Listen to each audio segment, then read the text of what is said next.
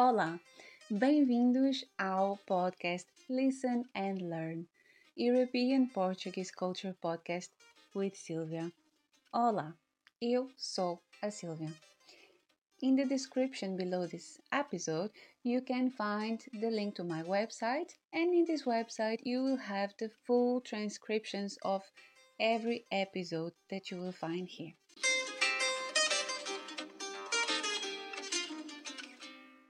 Olá, bem-vindos a mais um episódio de Listen and Learn with Silvia. Hoje quero falar-vos sobre expressões algarvias, ou seja, expressões do Algarve. Eu nasci no Norte, mais precisamente no Hospital de São João, no Porto. Cresci numa vila que se chama Caldas de São Jorge e aí vivi até aos meus 22 anos. Hoje, com 32 anos, vivo há 4 anos no Algarve, no sul de Portugal. Quando aqui cheguei, deparei-me, claro, com uma nova pronúncia e muitas novas expressões que não usava no Norte ou que têm diferentes significados no Norte. Muitas das vezes fiquei com cara de parva ao olhar para as pessoas, porque apesar de ser português, eu não entendia o que queriam dizer. Especialmente as pessoas mais velhas. Se algum de vocês aí desse lado do podcast vive no Algarve, então este episódio é especialmente para vocês. Vamos ver algumas das expressões mais engraçadas que encontrei aqui nas terras do Sul. Moço, a forma algarvia de dizer moço. Moço significa rapaz. Claro que é a mesma palavra, mas a pronúncia muda tudo. E os algarvios usam constantemente esta palavra. Por exemplo, moço, onde estás? Marafado. Esta palavra eu nunca tinha ouvido até chegar ao Algarve significa maroto, rebelde ou traquina. Por exemplo, muitas vezes ouvimos Ai moço marafate e quer dizer que alguém teve um comportamento fora do esperado. Por outro lado, também pode significar irritação. Por exemplo, se eu disser Hoje estou marafada. Quero dizer que estou irritada ou chateada. Nado é o mesmo que dizer não dou e significa, na verdade, não consigo. Isto pode ser associado a vários verbos, por exemplo, nado feito quer dizer não consigo fazer. Nada comido, não consigo comer. Que jeito é o mesmo que dizer que jeito e significa algo como isso não tem jeito. É usada para reprovar alguma coisa que foi dita ou perguntada uma ideia, uma opinião ou uma sugestão. É usada constantemente para as coisas mais banais.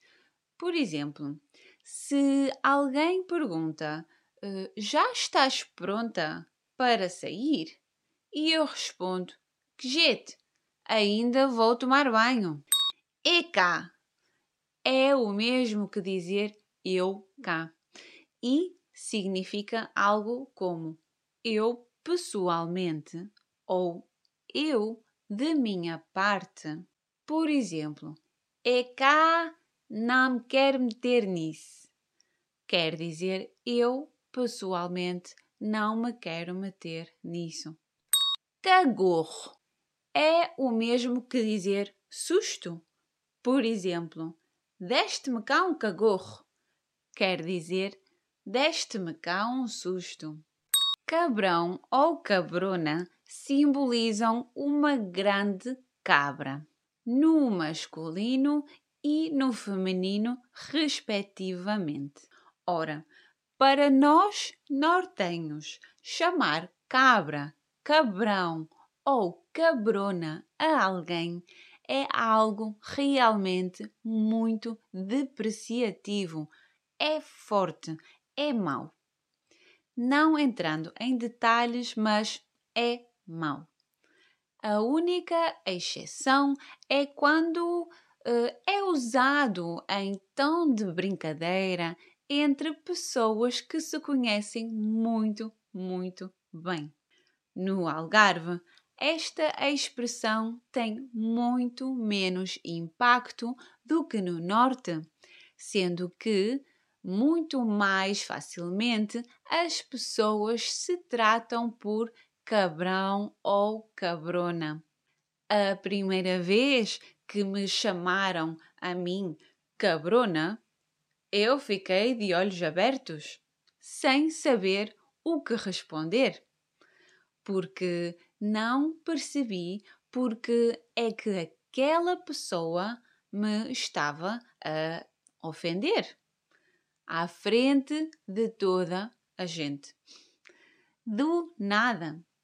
Depois percebi que o termo vinha num tom de brincadeira e não era assim tão desrespeituoso como eu estava habituada antes.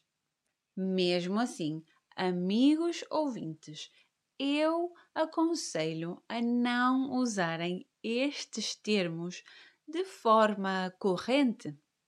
Aconselho a perceberem primeiro em que contextos podem ser usados, pois, mesmo no Algarve, embora menos agressivos do que no norte do país, continuam a não estar adequados para situações formais ou quando não conhecemos bem as pessoas os regionalismos e a pronúncia algarvia davam para fazer horas e horas de podcast, mas esse não é o objetivo.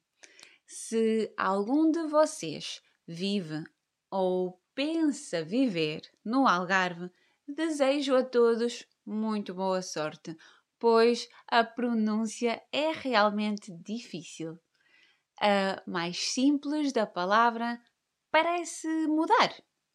Muitas vezes, pessoas que aprenderam português noutras regiões de Portugal ou no Brasil e que até entendem bastante bem a língua, chegam ao Algarve e não entendem nada ou muito pouco.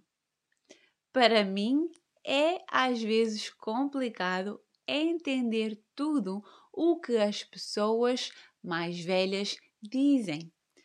Mas, claro, é uma questão de ouvir e relacionar-se com as pessoas, aprender e, ao final, acabar por se apaixonar por esta pronúncia tão engraçada. Encontramos-nos no próximo episódio. Até lá, boa semana!